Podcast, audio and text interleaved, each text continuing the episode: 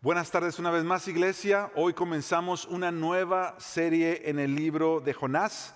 Mi nombre es Sergio Villanueva y yo soy uno de los pastores aquí en Iglesia del Pueblo y me da mucho gusto darles la bienvenida. Yo estuve saludando a algunos hoy eh, que estaban entrando antes de comenzar el servicio y me di cuenta que hay algunos que están aquí visitándonos o por primera vez o hay alguien que me dijo que tenía varios años que no había estado en Iglesia del Pueblo y ahora estaba regresando. Así que para todos ellos yo te voy a pedir que les des un aplauso de bienvenida a todos los que nos visitan. Señor te bendiga, qué bueno que estás acá. A todos los que nos visitan en línea y se conectan con nosotros semana tras semana, donde sea que estés, ponnos ahí en los comentarios de dónde nos estás viendo y dónde se conectan. Hay algunos que lo hacen cada domingo, pero nos encanta verlo y saber que tenemos parte de familia Iglesia del Pueblo en muchos lugares donde nos, nos podemos conectar y podemos adorar al Señor de esta manera. Como les decía, hoy estamos comenzando como iglesia esta serie de predicaciones en el libro de Jonás que le hemos llamado Una historia, Jesús y Jonás. Y para eso comencemos leyendo el texto de la predicación de hoy que encontramos en el libro precisamente de Jonás en el capítulo 1 y hasta el versículo, del versículo 1 hasta el versículo 6. Si tú lo tienes en tu Biblia, búscalo. Jonás es uno de los profetas menores en el Antiguo Testamento. Si estás usando la Biblia que hemos comenzado a usar en la iglesia, que es la Nueva Biblia de las Américas, se encuentra en la página 1051. Ah, una de las razones por las cuales me gusta esta nueva Biblia que salió hace poco y que como sabes hemos empezado a usar, es que no importa qué tipo de encuadernación tú tengas de esa Biblia, todas las páginas se encuentran, están enumeradas de la misma manera, no importa si son Biblias grandes o Biblias chiquitas. Ah, entonces en el 1051 eh, encuentras esa sección de la escritura. La vamos a tener en pantalla también. Y como hacemos, como acostumbramos a hacerlo en la iglesia del pueblo, te voy a invitar a que estés de pie para que durante la lectura del texto de hoy adoremos al Señor con un espíritu de reverencia y de honor a su palabra. Jonás capítulo 1, versículos 1 al 6, la palabra del Señor dice. La palabra del Señor vino a Jonás, hijo de Amitai. Levántate, ve a Nínive, la gran ciudad, y proclama contra ella, porque su maldad ha subido hasta mí. Jonás se levantó, pero para huir a Tarsis lejos de la presencia del Señor. Y descendiendo a Jope, encontró un barco que iba a Tarsis. Pagó el pasaje y entró en él para ir con ellos a Tarsis, lejos de la presencia del Señor. Pero el Señor desató sobre el mar un fuerte viento y hubo una tempestad tan grande en el mar que el barco estuvo a punto de romperse. Los marineros tuvieron miedo y cada uno clamaba a su Dios y arrojaron al mar la carga que estaba en el barco para aligerarlo.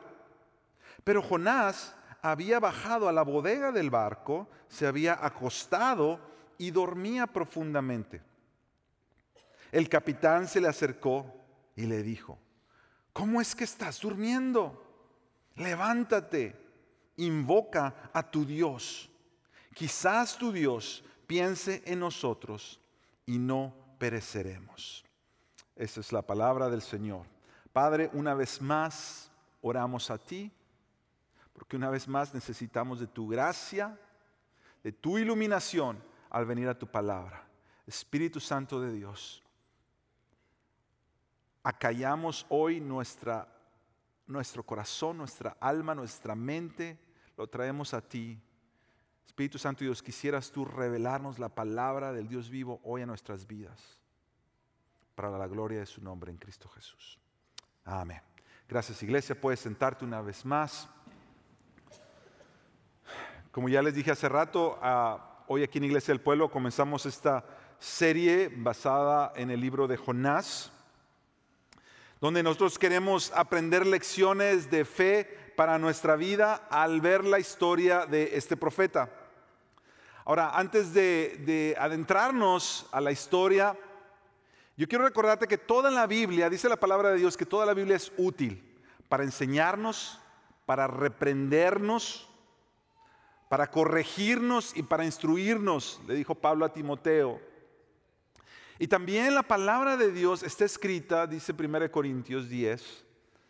Todas estas historias están escritas como ejemplo para nosotros, para enseñarnos. Y otra versión dice para amonestarnos. Es decir, todo lo que tú encuentras en la palabra de Dios es inspirado por Dios. Y todo lo que tú encuentras en la palabra de Dios es útil para tu vida. Es decir, tú aprendes y le sacas provecho para tu vida. Ahora, si tú creciste en la iglesia, y llegaste a ir a una escuela dominical en alguna iglesia, en algún país del mundo, ¿cuántos aquí fueron a la iglesia cuando iban pequeños? Levánteme la mano por favor para verlos. Mira, es un buen grupo. Quizá esos que tienen la mano levantada se acordarán que había una canción que uno se aprendía con los niños que decía, Jonás no le hizo caso a la palabra de Dios. Por eso en el mar la gente... Y vino un pez muy grande y se lo comió. ¿Por qué no le hizo caso? A la palabra de Dios. Esa era la canción que uno se aprendía cuando era niño en la iglesia. Y a decir verdad, uno puede sacarle provecho a esa historia, hasta cierto punto. Porque mira, si tú aprendiste desde pequeño o desde pequeña que la historia de Jonás solamente se trata de un profeta que desobedeció a Dios y tuvo que aprender la lección, esa es una buena lección, pero nos estamos perdiendo mucho de todo el resto de Jonás. Jonás es más que solamente un profeta que desobedece la palabra de Dios. Nuestro deseo entonces en esta serie de predicaciones es que nosotros vayamos al libro de Jonás y que ciertamente el libro de Jonás nos enseña a obedecer a Dios. Sí, sí queremos que nos enseñe a obedecer a Dios. Pero más que eso, Queremos hoy, por lo menos hoy, aprender cuando desobedecemos, ¿por qué desobedecemos? Y no solamente eso, queremos comenzar a meditar en la inmensa misericordia de Dios que nos muestra la historia de Jonás. Y sobre todas las cosas, lo que queremos hacer al, estudiar Jonás es cómo la vida de Jonás nos apunta al mayor y al mejor Jonás. Es por eso que esta serie le hemos puesto Jesús y Jonás, una sola historia. Porque nosotros entendemos como iglesia que todas las cosas que fueron escritas en el Antiguo Testamento, como lo dije ya hace rato, sí nos enseñan, sí aprendemos de ellas y están escritas como ejemplo para nosotros, pero aún más que eso nos apuntan. Entre todas las tragedias, entre todas las fallas, entre todos los tropiezos que leemos de todos los personajes del Antiguo Testamento, todos ellos nos están apuntando a que va a venir uno y cuando Él venga, Él hará nuevas todas las cosas juntamente con Él. Así que algunos ah, ven este libro todavía el día de hoy, yo no sé cómo tú lo veas, algunos lo ven como un tipo de fábula, como un cuento del Antiguo Testamento, precisamente por las los diferentes eh, personajes que vemos aquí, este profeta que está desobedeciendo, la gente en el barco, hacia donde va la ciudad, este pez enorme que algunos le llaman ballena, la Biblia no le llama ballena, pero sí le llama un pez enorme, un monstruo marino. Entonces algunos ven a Jonás como como un cuento para niños, como una historia para la escuela dominical. Y yo quiero animarte, mi hermano, mi hermana, que no caigas en eso. Que tú veas hoy en Jonás una historia que tú y yo necesitamos escuchar para hoy. Porque Dios así lo ha querido. Que tú y yo estudiemos la vida de Jonás porque hay algo que Él nos quiere mostrar. Este libro, aunque es una narrativa histórica, es decir, sucedió, realmente sucedió y lo creemos, está escrito de una manera muy creativa y muy artística. Es por eso que muchos dicen y creen, esto seguramente es, es un cuento, por la manera en que estos cuatro capítulos están escritos. Y cuando tú los miras, es, es hermoso. El capítulo 1 y el capítulo 2 nos muestran la primera escena y el capítulo 3 y el capítulo 4 nos muestran una segunda escena. Y prácticamente son espejos el uno del otro. Como comienza el capítulo 1, comienza el capítulo 3. Y no solamente eso, el, pastor Tim Keller en su libro, eh, él escribió un libro que se llama Redescubriendo a Jonás, donde él va por toda la historia de Jonás. Y, y él nos muestra también cómo el capítulo 1 y el capítulo 3 son paralelos y el capítulo 2 y el capítulo 4 son paralelos también. Es hermoso una vez que lo vayan y lo vamos a ir viendo todos estos domingos. Una recomendación, no te pierdas los próximos predicaciones. Ah, porque no vamos a ver toda la historia hoy. Es decir, yo no voy a ir al final del libro hoy. Vamos a ver la primera parte. Y la idea, entonces, tú lo puedes leer en casa y yo te animo a que lo leas. Y que vengas cada domingo a seguir escuchando cómo Dios nos habla a través de este libro. Una de las cosas que más me impresionó acerca de eh, cuando el pastor Tim Keller está haciendo este, ah, este estudio de Jonás es como él dice que él cree que Jesús está tomando en cuenta la historia de Jonás cuando cuenta la parábola del hijo pródigo, porque la parábola del hijo pródigo o de los hijos pródigos, porque recuerda que esa sí fue una parábola que Jesús contó, fue una historia. Jesús habla de dos hijos, el menor y el mayor. El menor es el que se va desobediente y el mayor es el que se queda en casa. Y, el pastor Tim Keller hace el argumento que estos dos están representados en Jonás. Es decir, Jonás, el capítulo 1 y 2 es el hijo menor y el capítulo 3 y 4 es el hijo mayor. Pero el énfasis que quiero hacer es este. Jonás no es una parábola. Jesús mismo hizo alusión a Jonás. Jesús mismo habla de Jonás cuando vienen los fariseos y le preguntan, danos una señal, danos una señal del cielo. Jesús en Mateo 12 les dice, eh, señal no les será dada a ustedes, la única señal que se les dará es la señal del profeta Jonás, porque así como estuvo Jonás en el vientre del pez tres días y tres noches, así estará el Hijo del Hombre tres días y tres noches en el corazón de la tierra. Jesús está diciendo que lo que Él va a hacer es una es un cumplimiento, es la señal verdadera en un sentido de lo que Jonás padeció. Entonces Jesús no iba a usar un cuento para decir eso es lo que yo voy a hacer ahora en la vida real. Jesús está haciendo referencia a una historia del pueblo de Dios y cómo Dios usa la vida de este profeta para decir, así como Jonás estuvo tres días, así el Hijo del Hombre estará tres días en el corazón de la tierra. Ahora, después de esa introducción, quiero que vayamos al libro. Ah, mira lo que dice el, versículo 2. En el, versículo 1 nos da la introducción, quién es Jonás. Y en el, en el versículo 2 viene la instrucción de Dios hacia Jonás.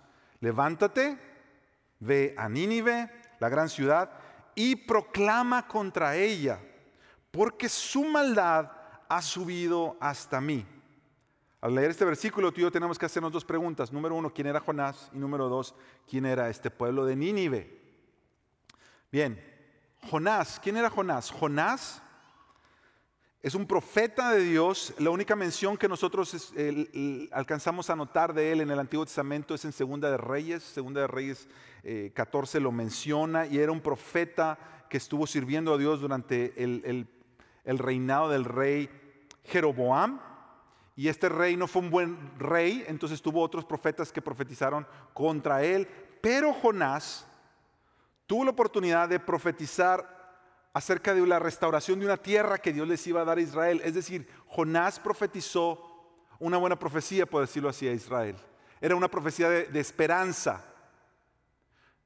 Piensa en esto, si tú eres un profeta y estás cerca del rey o del presidente en aquellos tiempos, y tu palabra de parte de Dios es una palabra que le va a animar al pueblo, tú vas a quedar en bien con todos. Todo el mundo te va a querer, porque tienes una buena posición, estás junto al rey, pero no solo eso, porque tú has traído una palabra de prosperidad al pueblo.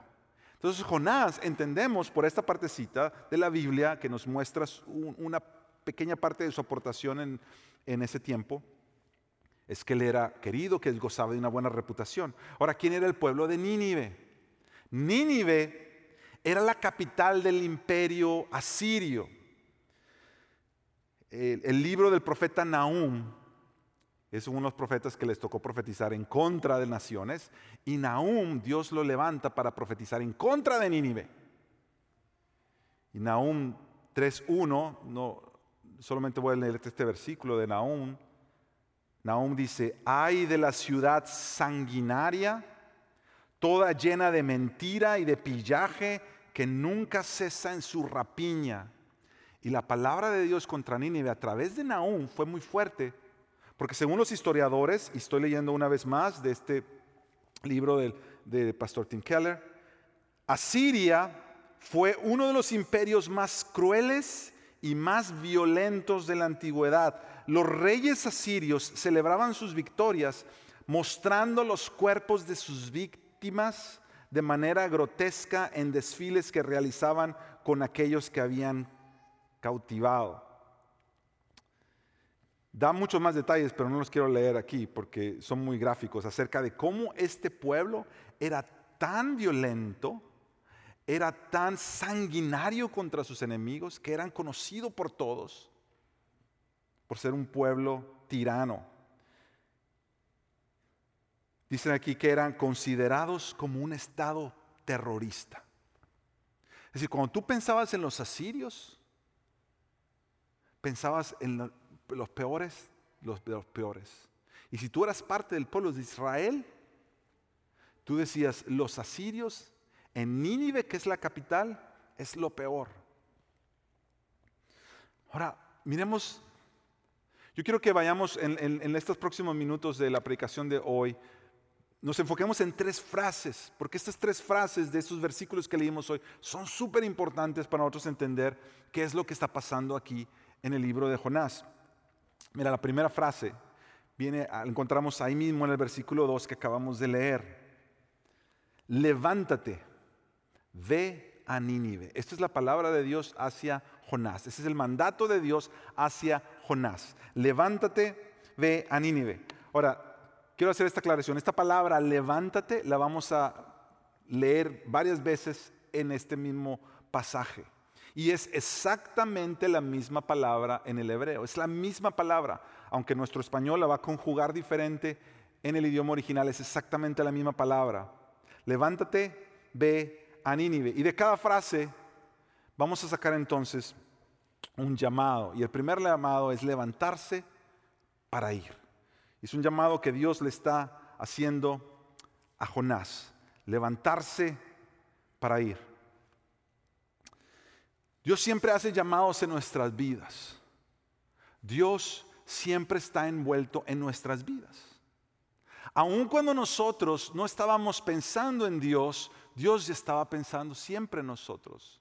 Aun cuando nosotros en nuestro corazón no estábamos amando a Dios, Dios siempre estaba amándonos.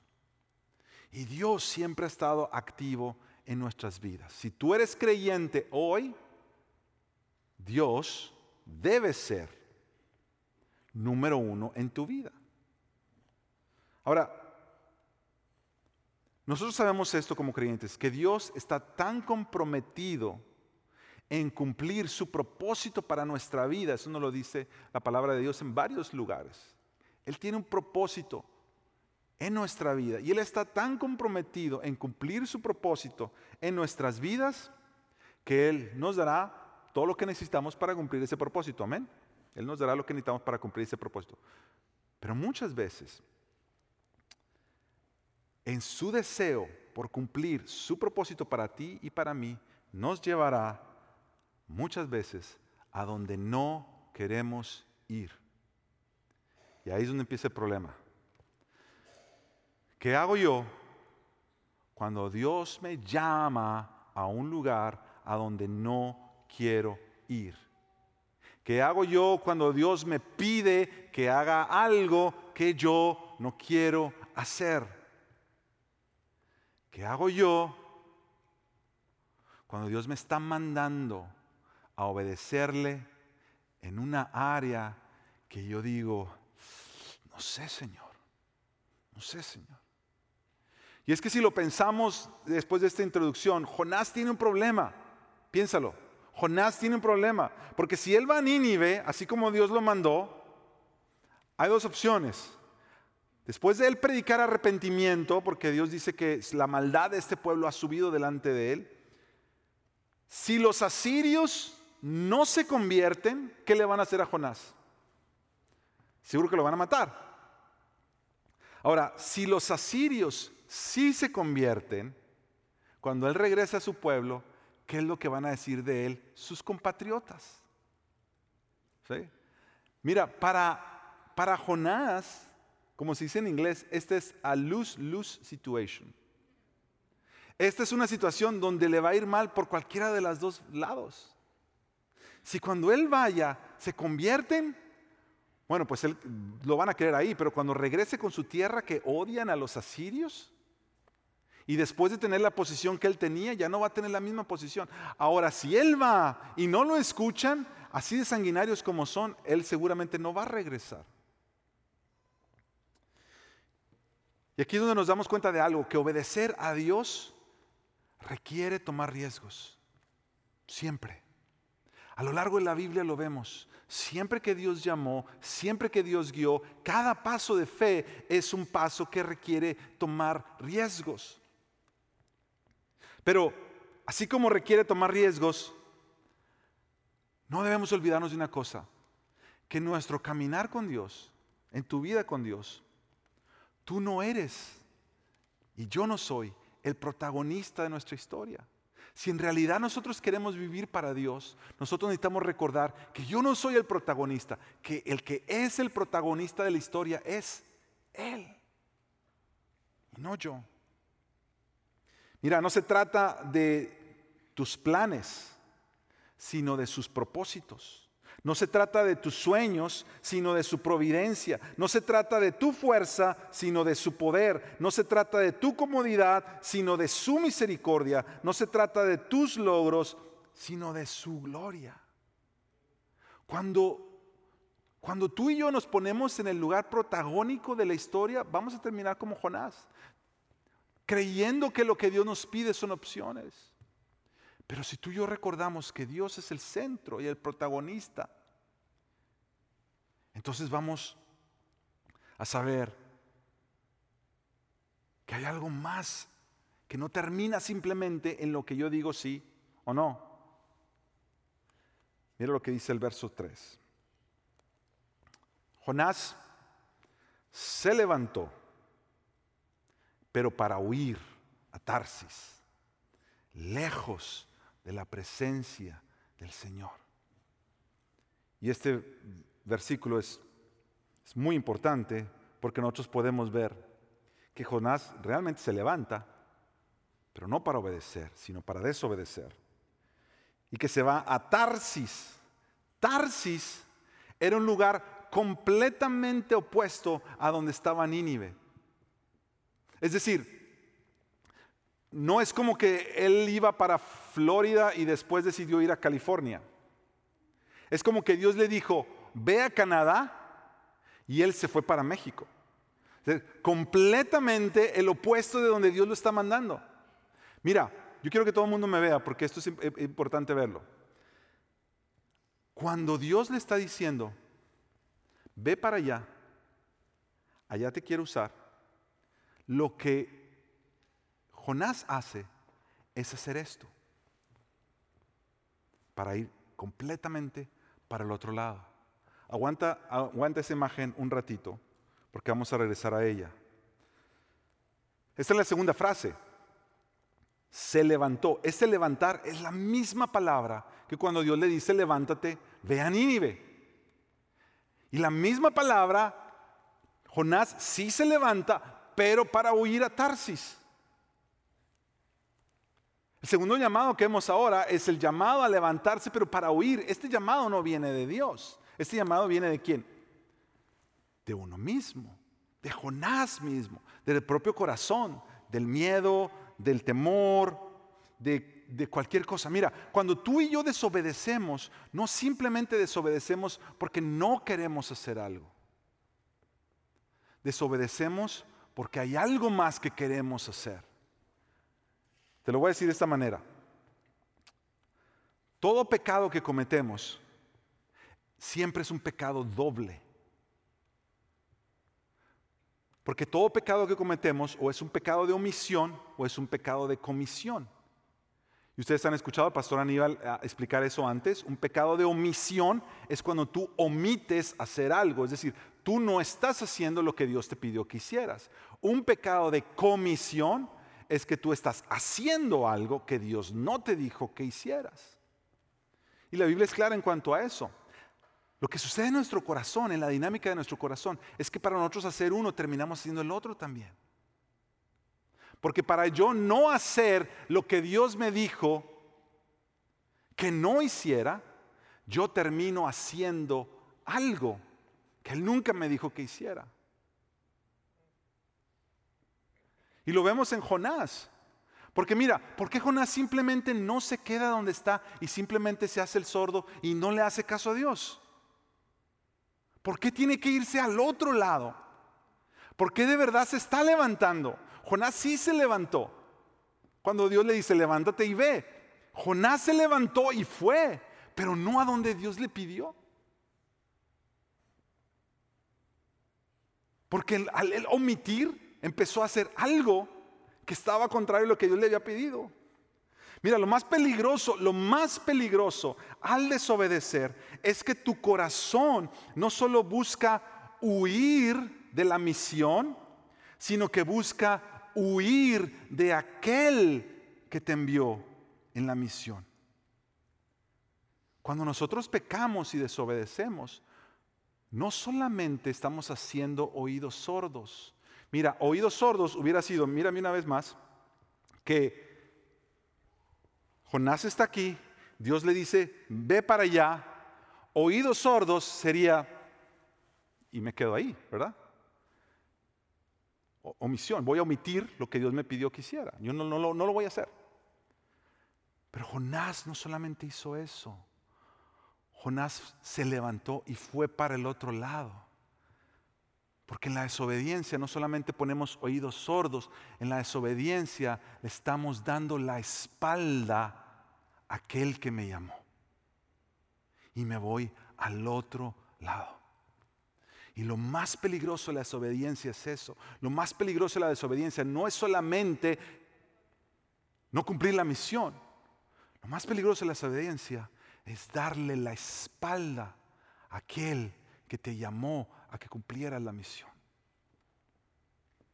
Y aquí tú puedes insertar cualquier cosa que tú estés pasando o hayas pasado o quizá estás justo ahorita atravesando. Quizá Dios te ha llamado a servir, amar a tu familia, a tu esposa, a tus hijos, y tú no lo estás haciendo porque estás haciendo algo más que te está absorbiendo más tiempo. Quizá, quizá Dios te ha llamado a perdonar a alguien y tú no lo estás haciendo porque estás dándole más importancia a todos esos sentimientos que hay en tu corazón.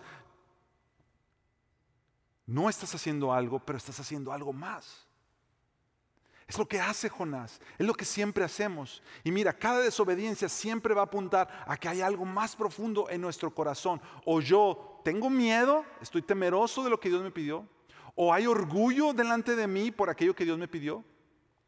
O hay una culpa tan grande y una vergüenza tan grande que yo no puedo dejar eso atrás. Pero siempre, siempre va a haber raíces que después se manifiestan en desobediencia. En el caso de Jonás, hay algunos comentaristas que dicen, que él no quería ir, no solamente por el miedo o temor que le fueran a hacer algo los sanguinarios de Asiria, Nínive, pero hay algunos comentaristas que dicen que, que Jonás, de la manera que se lee la historia, él era tan orgulloso de su patria y tan nacionalista de cómo él veía a, a, su tierra, a los suyos, que él dijo, yo jamás iré con aquellos.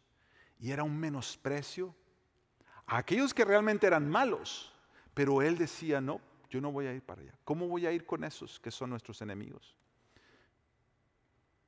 Detrás de la desobediencia siempre hay razones por la cual, porque es que desobedecer a Dios no es cualquier cosa.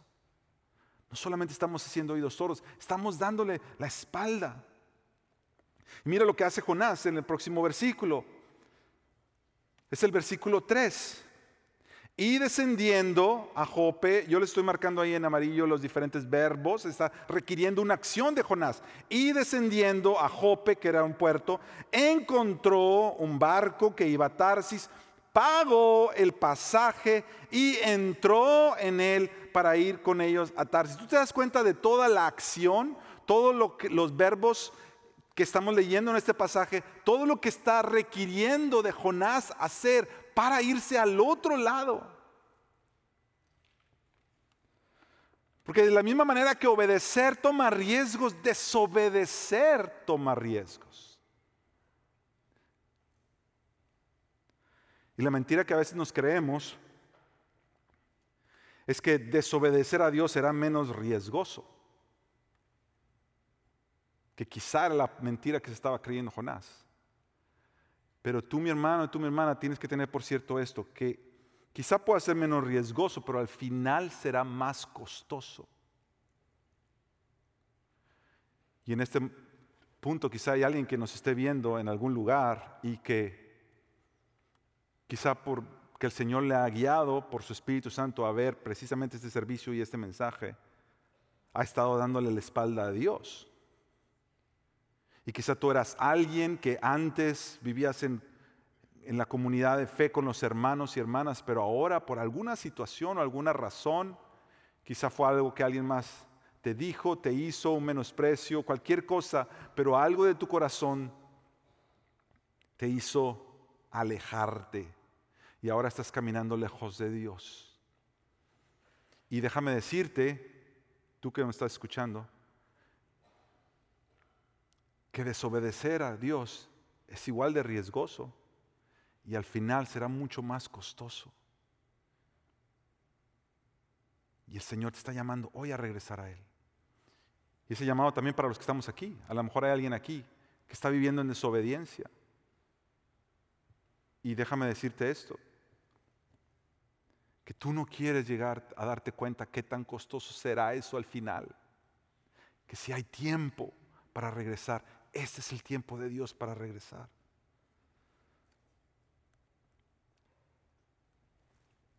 El versículo 4 dice que el Señor desató sobre el mar un fuerte viento y hubo una tempestad tan grande en el mar que el barco estuvo a punto de romperse. Y esto es lo más triste de la desobediencia, que en este barco va Jonás y en este barco va un montón de gente que ni siquiera saben lo que está viviendo Jonás y que ahora están sufriendo las consecuencias de la desobediencia de Jonás. Porque lo más triste al desobedecer es que por tu desobediencia muchos otros sufrirán. Por tu desobediencia otros a tu alrededor sufrirán. Mira, yo he escuchado a gente decir, no, es que mira, yo no voy a hacer esto que Dios me pide porque no sé qué, pero yo me voy a tener las consecuencias. Ese es el problema. Que cuando tú crees que tú desobedeces, tú crees que las consecuencias solamente de tu desobediencia solo vienen sobre ti. Y lo más duro es darte cuenta que las consecuencias de tu desobediencia vienen sobre otros a tu alrededor también. Y que muchas veces es quien más tú quieres y quien más tú amas. La desobediencia de tu duro corazón. No solamente estás dando la espalda a aquel que te llamó a seguirle, pero estás lastimando a otros que están a tu alrededor y ni siquiera te has dado cuenta de eso. La narración sigue, sigue la tormenta, los marinos se levantan, tratan de tirar las cosas al mar para aligerar la carga. Dice la Biblia que entonces Jonás se baja a la bodega y se duerme. Y se duerme. Ahora, yo no sé si Jonás, la Biblia no nos dice por qué se duerme. Yo no sé si se duerme como para tratar de olvidarse yo no sé si se duerme porque estaba cansado y el estrés lo tenía que al final tiene que dormir. O yo no sé, simplemente era dormilón. Pero Jonás va y se duerme al punto que después en el versículo 6 el capitán se le acerca y le dice, ¿Cómo es que estás durmiendo? Mira lo que nos está pasando. Y es la cosa a veces en la desobediencia. A veces nosotros somos los últimos de darnos cuenta lo que está pasando. Cuando hay problemas en casa,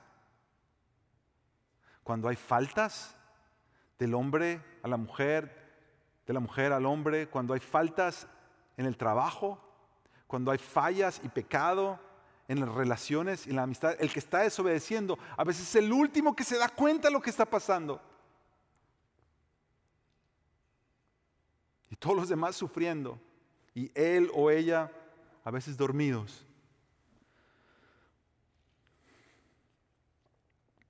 Y mira, le dice, levántate, invoca a tu Dios. Una de las cosas que yo veo aquí, que es lo más ah, impresionante para mí en este, en este versículo en especial, lo más impresionante para mí es que cuando estás en desobediencia, gente que no está caminando con Dios puede ser más sensible a la voz de Dios que tú. Como este hombre, este capitán, que es un pagano, no sirve a Dios, no sigue a Dios. Y él le está diciendo, levántate, invoca a tu Dios. Para ver si, si Él nos ayuda con algo. Imagínate, hay veces que tú y yo cuando estamos en desobediencia, la gente al resto, Dios usa a gente quien menos tú te esperas para que venga y te hable y te haga recapacitar. Y a veces es gente que ni siquiera está caminando con Dios, que en ese momento pueden estar más sensibles a lo que Dios está haciendo que tú mismo o que yo mismo cuando estamos en desobediencia. Eso nos lleva a la tercera frase. La tercera frase es, una vez, es la misma palabra, es la misma palabra, levántate. La misma palabra, levántate. Ahora esta tercera frase, este llamado es levantarse para invocar. Este llamado viene de la persona que está sufriendo por las consecuencias de la desobediencia a Jonás. Si el primer llamado fue de parte de Dios, levántate para ir a obedecer. El segundo llamado se levanta dentro de tu corazón, levantarse para desobedecer, para huir, para darle la espalda a Dios. El tercer llamado viene de la gente necesitada a tu alrededor que quieren ver a Dios en ti, pero que no lo están viendo porque tú estás corriendo para el otro lado. Y el llamado es, levántate para invocar. Levántate para invocar. Y es aquí donde nosotros necesitamos insertar en la historia de Jonás el mayor Jonás y el mejor Jonás. Porque nosotros vemos en la vida de Jesús un pasaje tan y tan parecido a esto que está pasando con Jonás, pero con completamente distintas implicaciones. Mira lo que dice Mateo 8. 23 en adelante. Esto es el Evangelio de Mateo y lo tengo en pantalla para que, los, para que lo leas junto conmigo. Cuando entró Jesús en la barca, sus discípulos lo siguieron.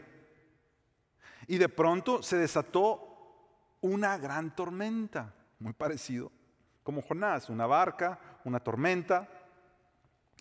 Jesús no está aquí por desobediencia, Jesús está aquí por obediencia en el mar de Galilea, de modo que las olas cubrían la barca, pero Jesús estaba dormido, otro que estaba dormido, en medio de la tormenta. Y digo, ¿qué le pasa a esta gente en la Biblia que todos se duermen en las tormentas? ¿verdad? Digo, yo creo que a veces nosotros también estamos así. Cuando está la tormenta en la casa y nosotros despistados. O cuando está la tormenta de los problemas de la vida y el Señor te guarda con su paz. Hay muy distintas razones por las cuales estar dormido durante una tormenta. Y nosotros sabemos por la vida de Jesús que Él no está despreocupado de los demás, Él solo está descansando. Jesús estaba dormido. Llegándose a Él, lo despertaron sus discípulos y le dijeron, diciéndole, Señor, sálvanos, que perecemos. Y Él les contestó, ¿por qué tienen miedo, hombres de poca fe?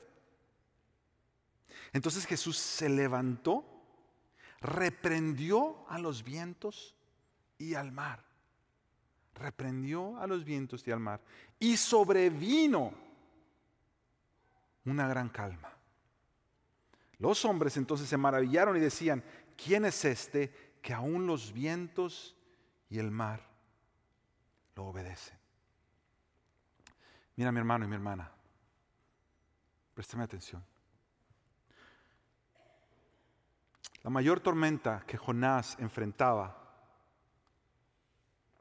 no era la tormenta en el barco, era la tormenta que se había desatado en su vida al darle la espalda a Dios, al tratar de huir de su presencia. Si tú notaste esa frase de tratar de huir de su presencia, se, se repite. Justo después de que Jonás hace todo lo que está haciendo para tratar de huir de la presencia de Dios. El Salmo 139 dice, ¿a dónde me iré, Señor, de tu presencia? ¿A dónde me voy? Si cualquier lugar que me vaya, tú vas a estar ahí. El peligro más grande que Jonás está enfrentando no es la tormenta física en ese momento. Es la tormenta dentro de su vida a la cual él se ha metido por darle la espalda a Dios. Y yo creo que hay gente aquí hoy en día o gente que nos está viendo que creen que el problema que están pasando ahorita es el problema más grande. Pero el problema que están pasando no es el problema más grande. Es decir, la tormenta de tu problema no es la tormenta más grande. Hay una tormenta más grande. Y es la tormenta que ha venido por darle la espalda a Dios. Ahora Jesús entra en la escena. Y Jesús sabía cuál era la tormenta más grande que están atravesando los discípulos. Jesús sabe que esta tormenta aquí que ellos están experimentando no es tan peligrosa. Por eso les dice, ay muchachos, hombres de poca fe, ¿por qué tienen miedo a esto? Jesús sabe que no se van a morir ahí, porque Jesús sabe que tiene un propósito que va a cumplir en la cruz. Él sabe que nada les va a pasar ahí. Pero Él sabe que hay una tormenta más grande que ellos van a enfrentar y están enfrentando. Y una tormenta más grande que hemos enfrentado todos como seres humanos al darle la espalda a Dios de nuestra vida, así como Jonás. El mundo entero está en esa barca. Tú y yo estamos ahí en la barca sufriendo por las desobediencias de alguien más la gente que tú amas está en esa barca sufriendo por tus desobediencias. Todos estamos en la barca temerosos por las desobediencias de todos nosotros. Cuando Jesús se levanta, Jesús se levanta y va a la cruz.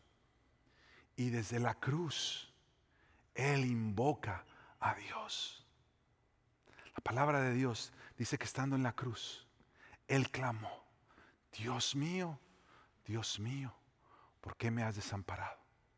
Jesús va a la cruz por todos aquellos que escucharon la voz de Dios, le dieron oídos sordos y le dieron la espalda a Dios. Pero desde la cruz, Jesús, el que nunca dio oídos sordos a Dios, el que nunca le dio la espalda a Dios, en la cruz, Dios le da la espalda a él.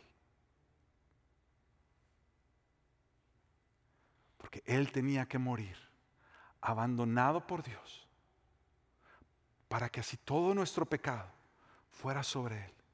Y que el justo muriera por los injustos, para que tú y yo hoy podamos tener vida en Él. Porque de la misma manera que la desobediencia hace sufrir a muchos a tu alrededor, la obediencia trae vida a muchos alrededor. Y la obediencia de Jesús es lo que ha traído vida a todos nosotros hoy. La obediencia de Jesús es la que hoy te llama y te dice, levántate, ven a mí, deja atrás todo pecado, todo lo que te estorba, prosigue a la meta. Mírame a mí, dando mi vida en la cruz del Calvario por ti clamando a Dios Padre, siendo abandonado por Dios Padre en la cruz por nosotros, para que tú y yo podamos hoy experimentar no el abandono de Dios, pero la presencia de Dios, el amparo de Dios, el abrazo de Dios en nuestra vida. Yo voy a invitarte a que hagamos algo. Yo sé que el mensaje de hoy ha sido un mensaje muy sobrio y eso es bueno. Porque nuestra alma necesita eso muchas veces. Necesita ser confrontado con la realidad de que no simplemente porque yo estoy en la iglesia, asumo que estoy viviendo en obediencia en todas las áreas de mi vida. Como que si lo que me absuelve es venir y sentarme. Tú no puedes hacer eso, mi hermano y mi hermana. Tú quieres hacer como los hombres y mujeres en la escritura que le decían, Señor, mira mi corazón, déjame ver cómo está mi corazón delante de ti. Y haz una obra, Señor, en mí.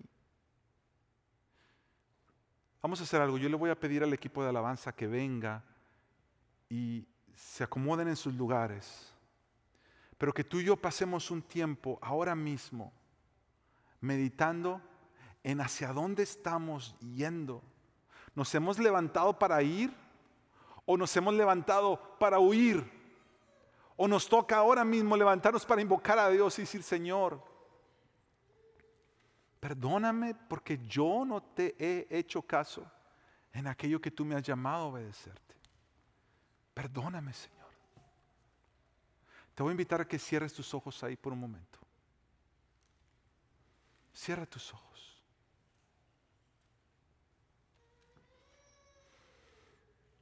Pidámosle al Espíritu de Dios que venga, ilumine nuestro corazón.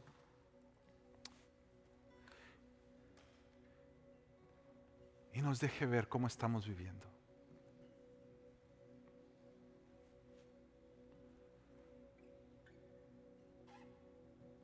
Quizá quieres tomar un momento donde te vas sobre tus rodillas o te arrodillas ahí donde estás y el Señor te está llamando a eso.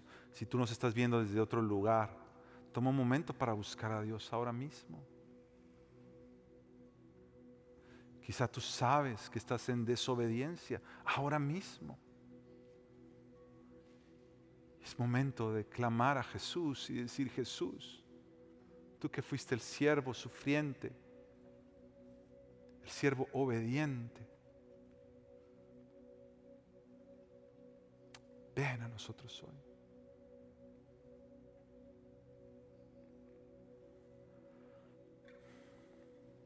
Aquí estamos, Señor.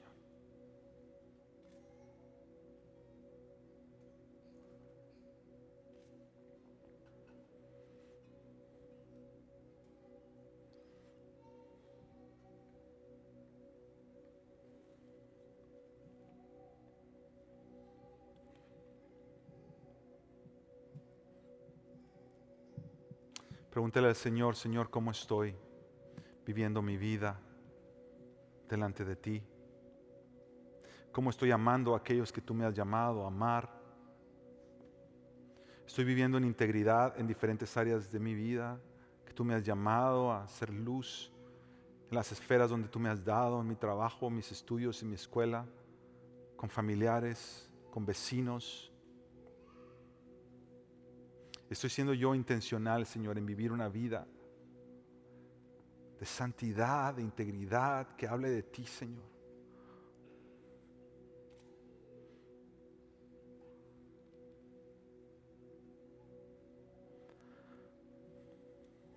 Vengamos delante del Señor y